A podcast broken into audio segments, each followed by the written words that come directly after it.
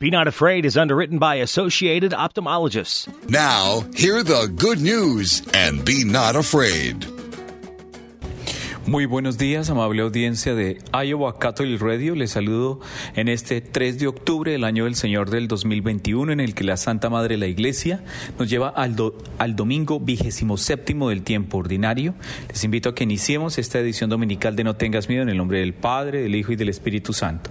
Dios Todopoderoso y Eterno, que con amor generoso sobrepasa los méritos y los deseos de los que te suplican, derrama sobre nosotros tu misericordia, perdonando lo que inquieta nuestra conciencia y concediéndonos aún aquello que no nos atrevemos a pedir. Por nuestro Señor Jesucristo, tu Hijo, que vive y reina contigo en la unidad del Espíritu Santo y de Dios, por los siglos de los siglos. Amén. En el nombre del Padre, del Hijo y del Espíritu Santo. Pues bien, amable audiencia, tenemos un programa cuyo corazón es el sacramento del matrimonio, dado que la liturgia de la palabra de este domingo hace una completa alusión desde la primera lectura que está tomada del libro del Génesis en el capítulo 2, versículo 18 al 24. Desde el mismo inicio de esta lectura, el Señor Dios dice, no es bueno que el hombre esté solo, voy a hacerle a alguien con él para que lo ayude. Posteriormente en el en el Salmo responsorial la alusión al respeto, al temor al Señor y a sus santos designios. Es muy importante eh, entender que la liturgia misma de la palabra es una guía que va fortaleciendo nuestro conocimiento y profundizando nuestra experiencia en Dios. Y este domingo, a través de estas lecturas, vamos a entrar de lleno a analizar y a conocer más de fondo la posición y la postura de la iglesia en el sacramento del matrimonio. Entonces, lo primero es si ustedes, amable audiencia, sabían que la Biblia nos dice cómo amar a nuestro esposo y a nuestra esposa. Es decir, cuando tenemos una compañera o un compañero para toda la vida, qué bendición. Hay que agradecerle a Dios y rezar por él o por ella a diario. Pensar en solo, pensar de manera exclusiva que si uno estaría sin esa persona para el resto de su vida, es una reflexión profunda. Pero vamos con calma. Adán estuvo solo y no fue bueno para él. Así que Dios le dio una esposa. Tener una compañera para toda la vida. Qué bendición. Agradecerle a Dios y rezar por él o por ella a diario. Los esposos tienen la responsabilidad de amar y honrar a sus esposas, como de lo mismo para el caso de las esposas frente a sus esposos. La pregunta aquí es, ¿será que te gustaría ser un esposo que ama a su esposa, así como Cristo amó a la iglesia? Comencemos. Primero, ama a tu esposa así como Cristo amó a la iglesia. San Pablo en su carta a los Efesios, en el capítulo 5, versículo 25, nos dice y nos lo explica de una forma muy linda. El amor de Cristo por la iglesia es ilimitado. Nada lo detiene. Él dio su vida por la iglesia, bajo la autoridad de Dios. Ama a tu esposa como si le dieras tu vida a Dios. Este texto, de manera elocuente, describe que más allá de el compromiso que más allá de la responsabilidad que trae consigo pasar el resto de la vida con el esposo o con la esposa, abro comillas, concretamente en el sacramento del matrimonio, es cómo el amor de Cristo por su iglesia es ilimitado es también el amor ilimitado del esposo hacia su esposa y de la esposa hacia su esposo. ¿Por qué? Porque en ese amor no es una característica exclusiva humana. En el sacramento como tal hay una intervención divina que alienta, exalta, y promete presencia, apoyo y soporte. Es muy bello, es muy bello este comparar la unión profunda de Cristo y su iglesia y de manera consecuente la unión íntima e ilimitada del hombre y de la mujer a través del sacramento del matrimonio. ¿Por qué hablar del sacramento en este contexto? Y más aún en unos tiempos en los que desafortunadamente la, mediática reacción frente al tema de los sacramentos y para ser más preciso frente al tema del sacramento del matrimonio, hace que se vea de manera más efervescente, coloquial y digámoslo intrascendente la relación entre el hombre y la mujer. Y la relación entre el hombre y la mujer basada en esa efervescente pero no consistente realidad hace que la inestabilidad psicoafectiva al interior de la pareja termine desgastando, termine siendo cosificada estrictamente por lo externo, por lo material, por lo estético, y queda completamente desvirtuada la belleza profunda de la naturaleza misma para la, para la que el hombre y la mujer han sido hechos a través del sacramento del matrimonio.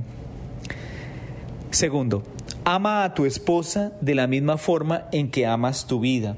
Una vez más, San Pablo en su carta a los Efesios, en el capítulo 5, versículos 28 al 33, nos dice, cuida las necesidades y bienestar de tu esposa Siente su dolor y enfermedad.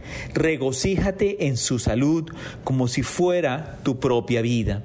Sus necesidades espirituales, físicas, emocionales y económicas deben merecer tu esfuerzo absoluto. Solo de esta manera puedes amarla y proveerla, así como lo haces con tu propia persona. Esta parte es muy hermosa porque nos remonta a la celebración misma del rito del sacramento del matrimonio dentro de la liturgia de la Santa Misa. serás fiel a tu esposa y a tu esposo en la salud y en la enfermedad, en la riqueza y en la pobreza. Y eso nos marca cómo es de humano el sentimiento sacral de la unión entre el hombre y la mujer como a la vez como es de divina la intervención y presencia de Dios en la unión sacramental. Porque no es solo para un momento, sino para la trascendencia, para la felicidad verdadera. Recuerden que estamos en No tengas miedo en esta edición dominical a través de Iowa Catholic Radio.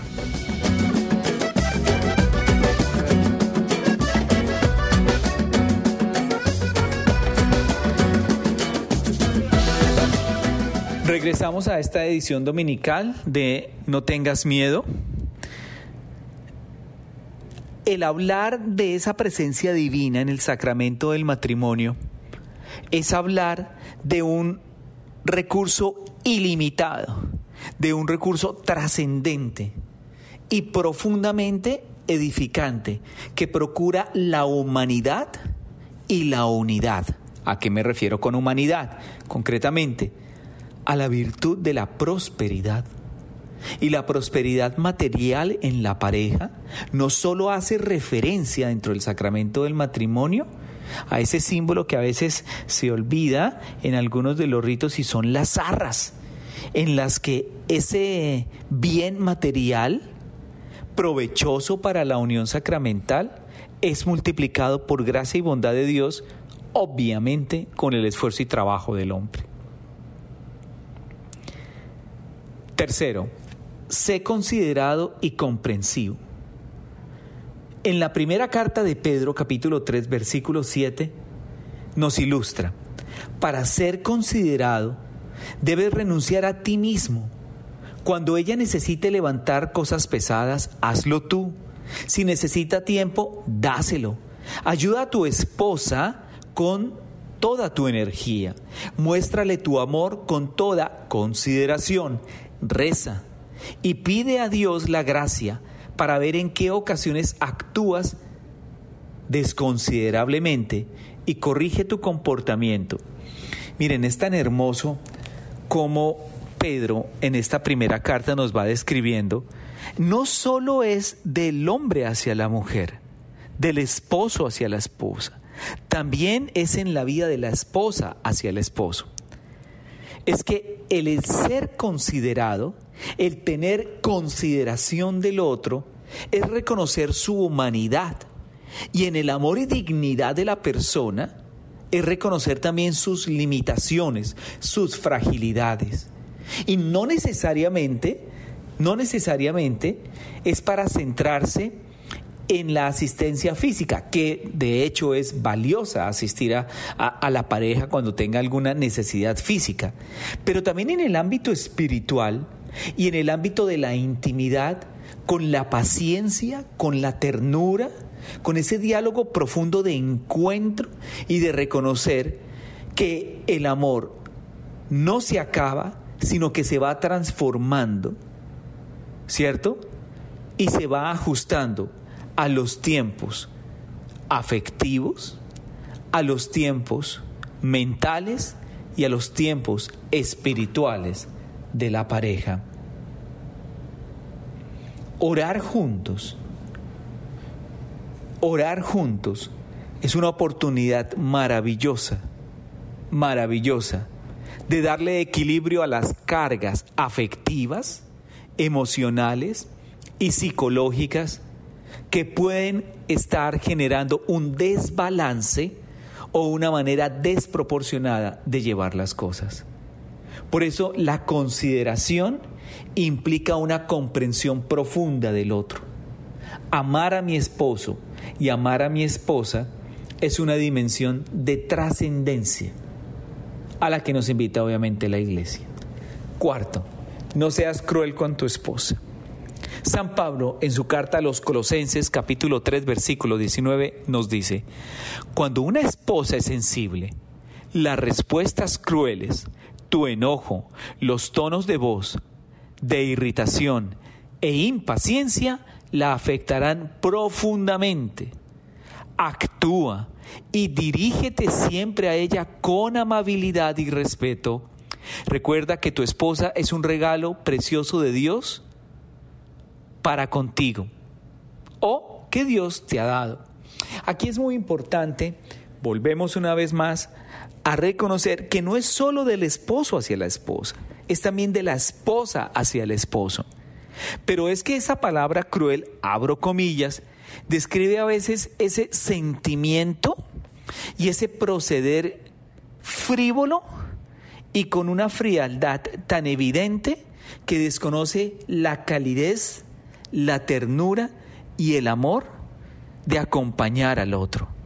Acompañar a la pareja, acompañar al compañero o a la compañera de viaje, abrir las puertas a la esperanza, a la confianza y a la riqueza misma y plena de compartir la vida con otra persona.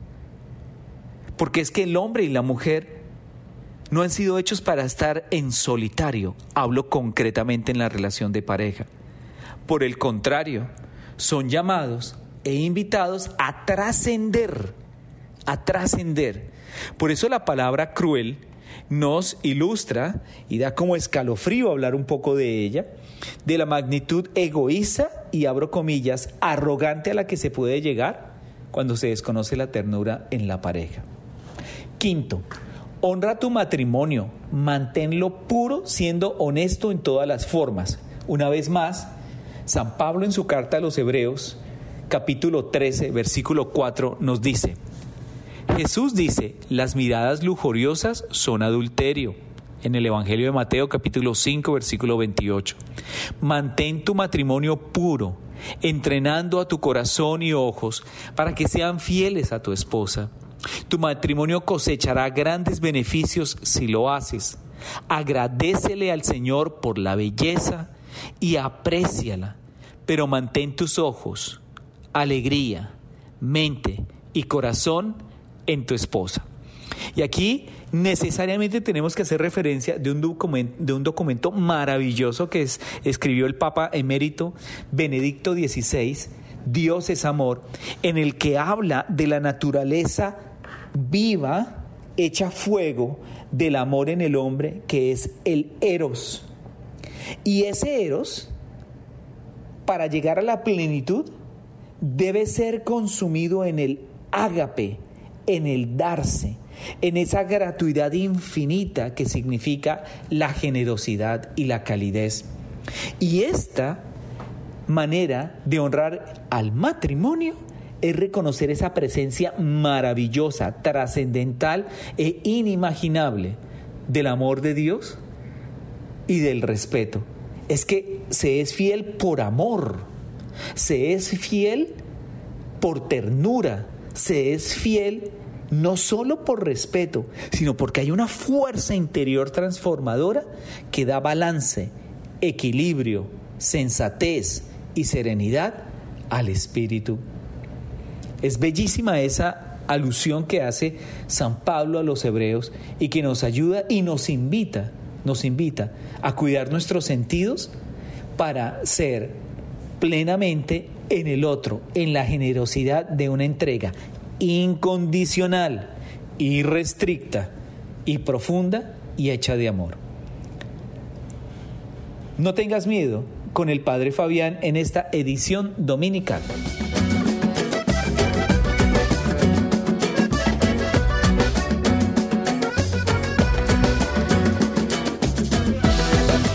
Regresamos a Iowa Catholic Radio en esta edición dominical. Entonces estábamos mirando tan de cerca el sacramento del matrimonio y en el Evangelio de este domingo, San Marcos en el capítulo 10, versículo 2 al 16, nos habla de una forma maravillosa y quiero literalmente quedarme con un fragmento de este Evangelio en el que dice, Moisés prescribió esto, debido a la dureza del corazón de ustedes pero desde el principio, al crearlos, Dios los hizo, hombre y mujer. Por eso el hombre dejará a su padre y a su madre, se unirá a su esposa y serán los dos una sola cosa. De modo que ya no son dos, sino una sola cosa. Por eso, lo que Dios unió, que no lo separe el hombre. A ver, el hombre y la mujer han sido creados para amarse y ayudarse. Ambos son semejantes y complementarios. Su unión florece en la fecundidad. Ya no son dos individuos, sino una sola carne hasta la muerte. Abro comillas, lo que Dios ha unido no lo puede separar el hombre. Es una frase contundente y determinante que hace parte de el rito de la celebración del matrimonio. Sin embargo, el amor matrimonial está amenazado por el flagelo del divorcio. Y si a la separación se añade una nueva unión, se convierte en adulterio. Nuestro Señor, en el Evangelio de hoy, nos recuerda que el plan de Dios fue desde siempre la felicidad del hombre y de la mujer, unidos y fieles para siempre. La unión entre un hombre y una mujer son el modelo de toda relación humana, amable audiencia. Solo se embarca en esta aventura el que tiene vocación. Dios interviene para poner su sello sobre la libre elección de los esposos. Una consagración que diviniza el amor humano en el sacramento del matrimonio esta es una realidad divina que ningún hombre y ninguna institución puede romper. Tocar esta realidad sería sacrilegio. Desafortunadamente nuestra generación necesita urgentemente de matrimonios que sean un grito ilusionado dirigido a los hombres y mujeres del mundo. En otras palabras, existe el amor, que es el mismo que decir Dios existe. El amor existe porque es Dios y Dios existe porque es amor. Es que Dios ha querido un matrimonio indisoluble, pero ¿a qué nos referimos? El concilio afirma que esta íntima unión como mutua donación de dos personas y por el bien de los hijos exige plena fidelidad de los cónyuges y reclama la indisoluble unidad. Sin embargo, este pacto de amor está continuamente amenazado de muerte. Cuando el hombre separa lo que Dios ha unido, se une, o mejor decir, se hunde en un fracaso. Padecen los cónyuges, sufren los hijos. Sería una completa ingenuidad pensar que con el divorcio se soluciona el problema de desamor. En otras palabras, la frase coloquial y frecuente de la mayoría de las rupturas afectivas y de pareja, concretamente en el matrimonio. Se acabó el amor. ¿Cómo pudiésemos los seres humanos determinar cuándo se acaba el amor? Cuando única y exclusivamente es potestad del Padre darnos el amor.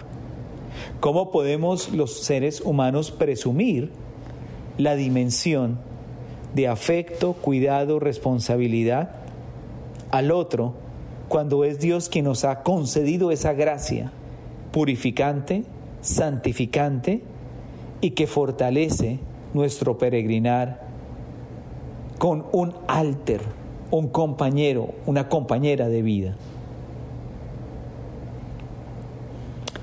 Si es verdadero, ha de ser fiel, pero por supuesto, cuando el amor nace de la verdad, es decir, nace de la inspiración y motivación de Dios, excluye cualquier otro amor que pueda venir a hacerle sombra. Cualquier otro tipo de efervescente, intrascendente y esporádico sentimiento. El amor se lo juega todo a una carta. Todo. Y todo a una carta porque es para siempre. No hay descuentos en el amor. No hay promociones en el amor.